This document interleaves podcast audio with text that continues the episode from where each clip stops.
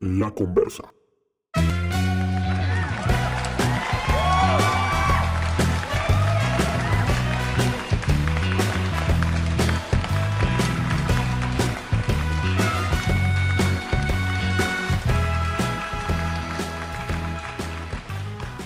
Bienvenidos una vez más a La Conversa. Muchísimas gracias a todos los que hoy nos escuchan. Hoy tenemos una historia que fue pedida por diferentes personas, me la han pedido por las diferentes redes sociales del podcast, mis redes sociales personales, y lo que me han pedido es que hable de mi experiencia en la profesión del trabajo social, es decir, mi experiencia profesional como trabajador social. ¿Y para qué? Pues para orientar, informar, inspirar, promover esta profesión y que le cuente a los estudiantes o personas que están por entrar a estudiar trabajo social o están definiendo su perfil vocacional hacia lo social o incluso trabajadores sociales ya graduados para que les muestre cómo ha sido la trayectoria de un trabajador social que me ha ido tan bien en el escenario de lo social, en el escenario de lo público, en el escenario de lo privado, en los diferentes escenarios donde he implementado el trabajo social como profesión. Así que quédate acá y bienvenidos a la conversa de hoy.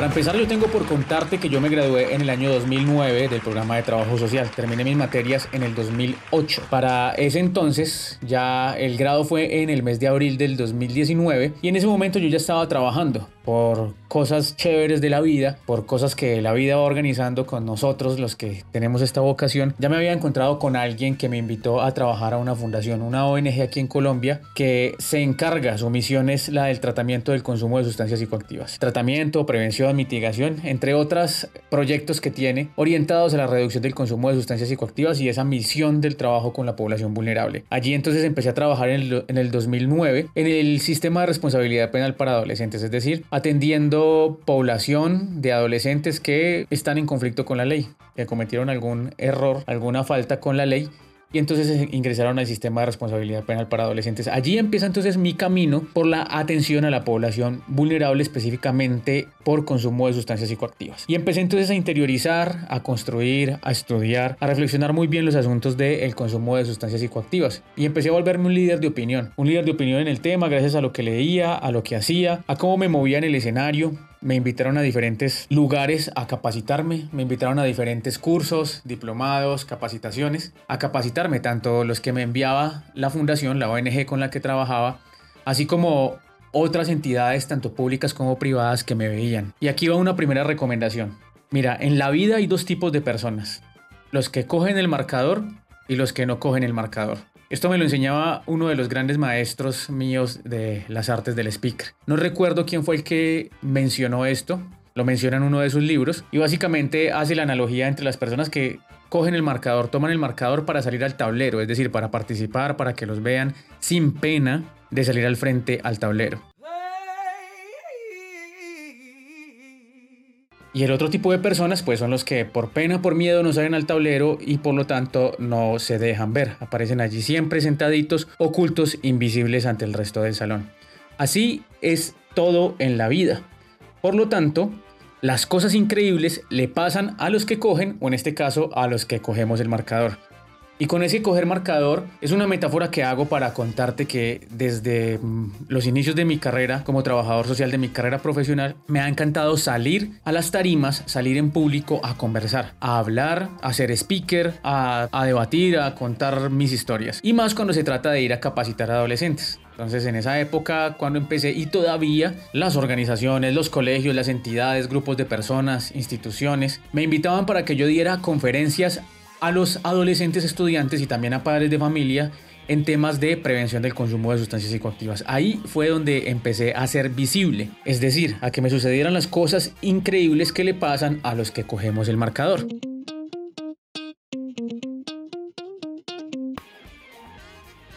Bueno, es aquí entonces donde resalto y le doy gracias a mis habilidades comunicativas porque esto fue lo que me permitió mostrarme ante el mundo profesional.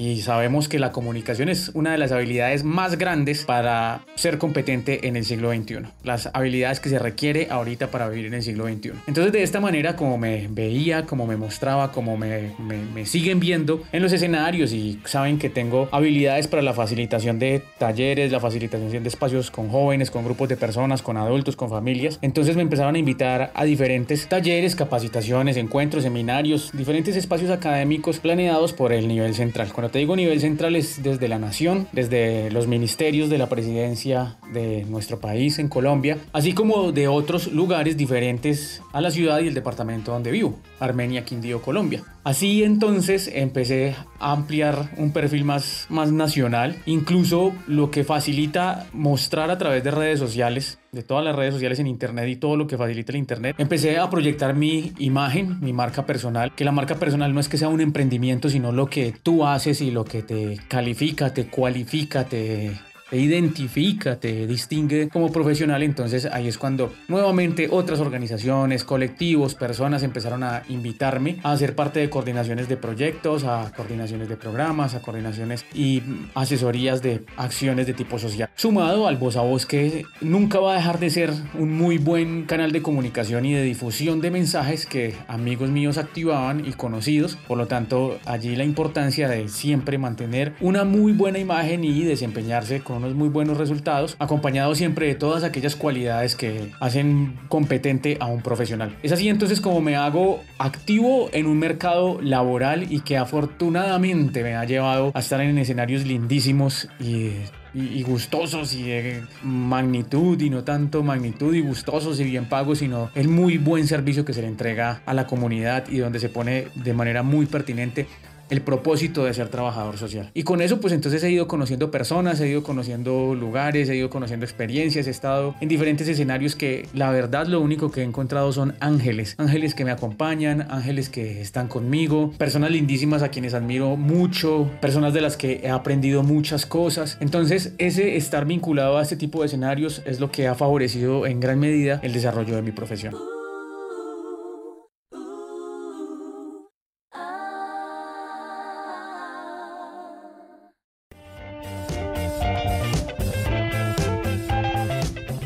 Bueno, y ahí fue un resumen muy express de lo que ha sido el caminar desde que me gradué en el trabajo social. Y te repito, con diferentes organizaciones que he tenido coordinadores, compañeros, jefes, una maravilla. Y siempre, como te digo, sé un buen, un buen representante de la profesión donde estés. Y hay un, un mantra que te quiero compartir, esto me lo enseñó un buen amigo, y es, hacemos lo que nos toca y un poquito más. Y cuando hacemos lo que nos toca un poquito más es como ese dicho de mi abuelita y yo sé que de, tu abuelita también y es el comedido come lo que está escondido entonces ese hacemos lo que nos toca un poquito más es lo que hace que las demás personas te reconozcan como un empleado o una persona con la que se debe trabajar porque vas a ser no indispensable pero sí vas a ser una pieza clave dentro de el parqués o el ajedrez o el juego que vayan a jugar para llevar a cabo una misión impecable de servicio a la sociedad.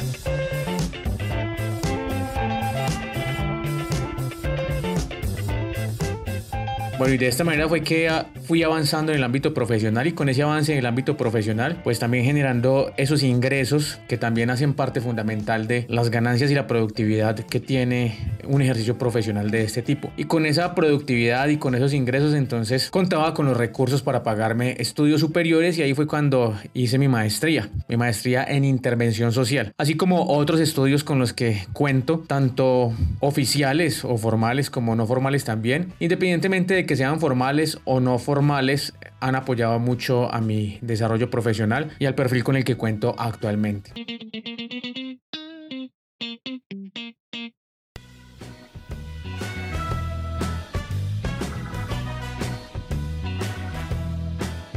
Bueno, también me han preguntado por mis perspectivas, por mis gustos, por mis intereses en el tema del trabajo social y a mí siempre me va a encantar el trabajo con grupos y con poblaciones. Lo que más me apasiona es dar talleres. ¿Cómo es eso de dar talleres, todo eso que implique estar en medio de un salón con personas, entrenando en habilidades, independientemente de los grupos poblacionales que sean, bien sean grupos empresariales o bien sean grupos de adolescentes líderes o sean padres de familia, madres de familia o familias eh, en un grupos mixtos, es decir, que estén padres e hijos, cuidadores. Siempre me va a encantar eso, me gustan mucho las metodologías de la educación popular, del aprendizaje experiencial, todas las metodologías del outdoor training, todo lo que implique el movimiento, el movimiento cuerpo, emoción, lenguaje, que es los pilares del coaching, que también estudié coaching, estudié coaching ontológico, coaching transformacional y coaching de vida. Ahora en los procesos de pandemia, entonces hice en, en el confinamiento por la pandemia de coronavirus, también me dediqué a hacer unas muy buenas indagaciones con los temas de coaching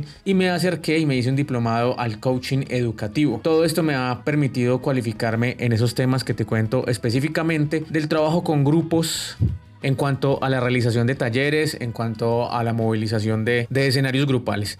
Y para intervenir en esos escenarios grupales, pues hay que llegar y hay que con toda una preparación, un paso a paso. Y no solamente el paso a paso de llegar porque sí a trabajar alguna técnica basada en alguna metodología sin ningún sentido, lo que yo llamo sin ningún para qué, sino que es previamente realizar todo un proceso de consulta, todo un proceso de indagación, todo un proceso de recopilación de teorías y de técnicas para poderle poner la cabeza bien puesta a lo que va a pasar en un salón en el actuar pedagógico, en el actuar de interacción entre las personas que participan de un taller y eh, conmigo y las personas que trabajarían conmigo. En ese orden es donde el trabajo social tiene pertinencia en la construcción de metodologías y sabemos que no se generan transformaciones en dos horas de taller, en tres horas de taller, en un día de taller, sino siendo consistente. Entonces allí es donde aparecen los programas de formación que duran varios días, varios encuentros con diferentes talleres y ahí es donde aplico algo que se llama la innovación social, es decir, el uso de todos estos componentes de la innovación y lo que nos trae hoy en día la sociedad del conocimiento para ponerlo a favor de las, la educación de personas, el entrenamiento de personas. ¿Y cómo lo hago? Pues usando estos recursos, la internet, las redes sociales, sacándole el mayor provecho a, a la internet y con ello la democratización que hay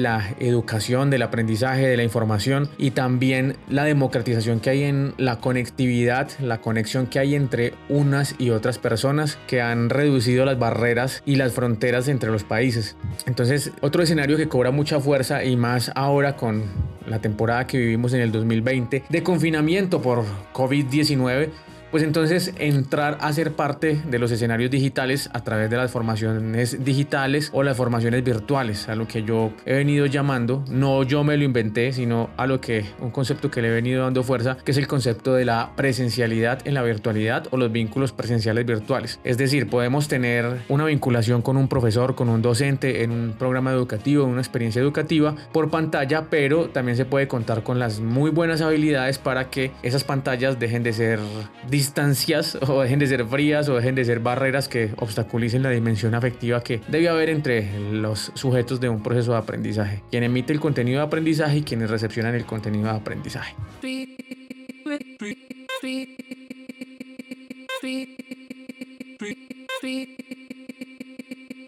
Entonces un resumen hasta acá puede ser, vuélvete un muy buen trabajador social en el lugar donde estés trabajando, siendo comedido, siendo activo, haciendo lo que te toca y un poquito más o lo que te corresponde y un poquito más, siendo innovador, yendo siempre con muy buenas ideas, siendo muy creativo. La creatividad también cobra mucha fuerza y es lo que me ha aportado mucho a mí en mi proceso de ejercicio profesional como trabajador social. Esa es la primera clave. La segunda clave, ¿cuál es? Coge el marcador y recuerda lo que es coger el marcador, salir a tablero, mostrarse, expresarse, utilizar la comunicación como habilidad que es muy precisa afinar en el siglo XXI, entonces comunícate y vuélvete un duro en, educar a través de la comunicación. Y cuando te digo educar no es ser un, un profesor o hacerte un docente o un maestro de aula, sino en hacer de la comunicación un canal para la asimilación de contenidos para emitir aprendizaje, es decir, enseñar, dar conferencias, dar foros, pero basado en algo que ya lo mencioné y es la creatividad, la innovación, el entretenimiento, porque es muy diferente a aquel que se para en una tarima a, a dar una conferencia, no sé, poco divertida, para no ponerme aquí con juicios de distinciones entre las maneras de hacerlo, a una persona que lo hace de manera entretenida, de manera divertida, que seguramente a los adolescentes les va a llegar de una manera mucho más asimilable y con ello un concepto que he venido trabajando últimamente, que es el concepto de la disrupción. ¿Y que es la disrupción? Pues en su palabra, en su expresión más, más básica, para no profundizar en, ese, en este concepto, sería como el salirte de los límites de lo convencional y lo que ya todos conocemos y se ha venido manejando años tras años, sino cambiar fórmulas, nuevamente ser creativo, nuevamente tener nuevas maneras de hacerlo. Cuando estamos a punto de salir de un programa universitario, se nos vienen esas conversaciones internas, esas conversaciones íntimas del miedo, del qué va a pasar de mí, qué voy a hacer, dónde voy a trabajar, si voy a ser o no voy a ser activo en el mercado laboral. Lo que te digo es, vuélvete activo siendo tu propia marca personal. ¿Y qué es tu propia marca personal? Lo que he venido hablando a lo largo de todo este episodio. Todas aquellas cosas que te hacen a ti o que te distinguen a ti como un profesional diferente al resto de profesionales o que, o que cumples con unas características que solamente tú las tienes o no solamente tú, pero que sí son muy particulares en ti. Entonces, de esta manera, innova, sé creativo, métele mucha emoción a las cosas y emoción quiere decir es que la gente olvidará lo que le dijiste, la gente olvidará lo que hiciste, pero la gente nunca olvidará cómo los hiciste sentir. Entonces, encárgate mucho de hacer pasar por emociones a las personas con las que trabajas para que sepan quién eres tú y te queden recordando, si no es por toda la vida, por un muy buen tiempo. Esa es también una de las claves que yo utilizo. Y dentro de todo ello recuerda que el principal propósito de ser un trabajador social y no solamente trabajador social, sino de todas las profesiones, pero específicamente del trabajo social, que es de lo que estamos hablando en este episodio, es poner muy bien el enfoque en un propósito superior. ¿Y cuál es el propósito superior? El propósito del servicio, el propósito de servir. Porque cuando estás enfocado en el dinero, en conseguir dinero, en conseguir bienes materiales, en conseguir fama, en verte bien, seguramente que se desdibuja todo eso que verdaderamente quiere hacer. Mira, yo te digo algo, el dinero, la fama, el verte bien, lucir bien, todo ese tipo de cosas va a llegar después. Y seguro que va a llegar, porque eso llega. Sin embargo, el propósito superior debe estar centrado es en el servicio, en el disponerte a aportar el mundo, a apoyar al mundo, a dejar un mundo mejor de lo que lo encontramos y todo el resto de cosas vienen por bendiciones y se derraman en tu vida como cascada de bendiciones que llegan para ti y tu familia. Así que no te estreses por plata ni nada de eso. Sin embargo, hay que entrar en un espacio de merecimiento cuando se trata de cambiar nuestros servicios por dinero, porque así es que sucede con el trabajo. Sin embargo, que eso no sea lo único que te ruede en la cabeza. A mí me ha pasado que me piden hacer trabajos y son sinceros y, me dicen, mira, apóyame con ese trabajo, con esta construcción de este documento o con esta construcción de esta metodología o vamos a presentar un proyecto. No tenemos con qué pagarte, solamente que si ganamos, pues entras a trabajar con nosotros o te pagamos tus honorarios si no ganas no pasa nada, solamente nos hicimos la, la, labor. Cuando digo ganamos o perdimos es si se trata de una licitación pública o algo así, pero si no ganamos pues no pasó nada. Entonces a veces yo he participado de ese tipo de cosas y es, y es chévere, es chévere porque se aprende, porque el hecho de construir una metodología, construir un proyecto implica consulta, implica revisión de documentos, implica actualizarse. Entonces lo mejor que puede pasar es aprender. Y de ahí para arriba pues ya todo lo que se viene. Y si de pronto esa organización con la que se presentó la propuesta, no quedó, no pasó, pues entonces la organización ya sabe que somos qué? Comedidos. Y el comedido come lo que está escondido, recuérdalo. Entonces somos comedidos y en, un, en una futura experiencia que tengas organización, pues ahí sí nos llaman o sucede algo así. O si no se ganó esa licitación, esa, esa organización, pero se la ganó otra y saben que uno estuvo de por medio ahí presentando también propuestas y cosas así, nos llaman a trabajar. Eso sí, en el tema de lo social, siempre va a haber trabajo, siempre va a haber mercado. Siempre hay mercado, siempre hay mercado. Se trata como, no sé, como la comida que nunca se va a dejar de consumir. Lo mismo, los temas sociales nunca van a dejar de, de, existir. Y se habla mucho de la robotización y de, la, de, la, de que los robots van a suplir varias actividades del humano. Sin embargo, por ahí se ha discutido mucho que los temas sociales, la intervención social, el mismo contacto humano que llevamos a cabo los profesionales de las ciencias sociales y humanas no se van a suplantar por la robótica y por máquinas. Yo creo en eso, confío en eso y sin embargo si llega el día en que eso pase pues ya habrá la manera de rediseñarnos también para que hagamos de una, de una evolución, una reinvención que es la palabra de moda en el 2020 para que hagamos parte de nuevas formas de algo que deba emerger y que nosotros los trabajadores sociales tengamos incidencia allí.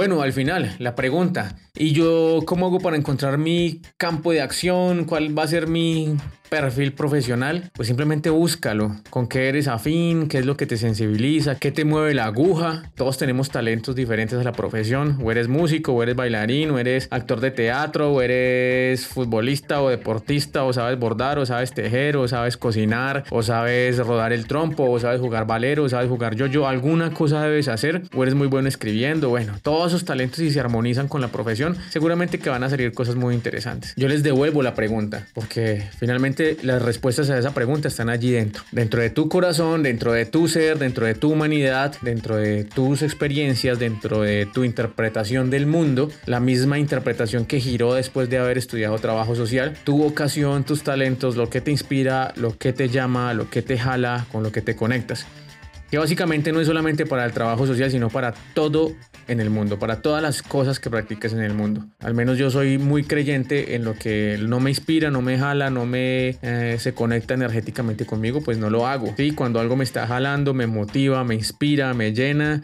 me, me engoma, como decimos aquí en Colombia, seguramente que por ahí es. Entonces, reconócelo por donde es, identifica que seguramente esa cosa te va a llamar.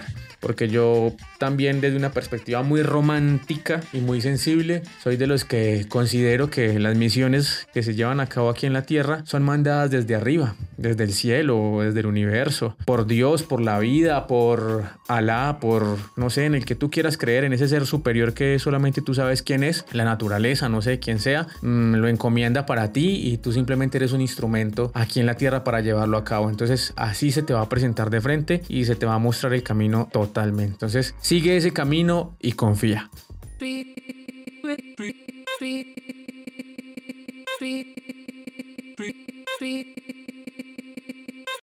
De esta manera entonces aquí fueron unos minutos de diálogo de trabajador social a trabajadores sociales. Y si tú no eres trabajador social sino que te inspira mucho esta vocación o estás escuchando la conversa porque te gusta escuchar a la conversa y todo lo que aquí sucede pues entonces que haya servido de inspiración para ti. Mi historia de cómo me he venido posicionando en un mercado laboral que me ha proporcionado tanta satisfacción y que me ha proporcionado tantas cosas buenas positivas ricas en la vida que me ha llevado a viajar a, estar socialmente muy bien posicionado, a que en mi vida el dinero no sea un problema, a tener diferentes experiencias de valor, que en la vida no todo es dinero, sino que también es tiempo, también es amigos, también es relaciones de calidad, también son experiencias, también es familia y son diferentes momentos que el dinero no compra o que no cualquier persona puede acceder, como por ejemplo lo lindo que se siente que es que una familia le diga a uno gracias o que un adolescente le diga a uno gracias o que una persona que está en situaciones de vulnerabilidad le diga uno gracias y tener esa conexión con ese tipo de seres humanos. Muchísimas gracias por escuchar este episodio de la conversa que fue diferente a todos. Mil y mil gracias por acompañarnos. Recuerda visitar las redes sociales donde hago presencia, arroba Mauro Conversa en Instagram, arroba Mauro Morales en Facebook y este podcast y cada uno de sus episodios los encuentras en todos los directorios o si no son en todos, en una gran mayoría de directorios de podcast en la internet. Muchísimas por acompañarnos y ve allá afuera a vivir una vida con propósito y deja un mundo mejor de lo que lo encontraste. Chao, chao.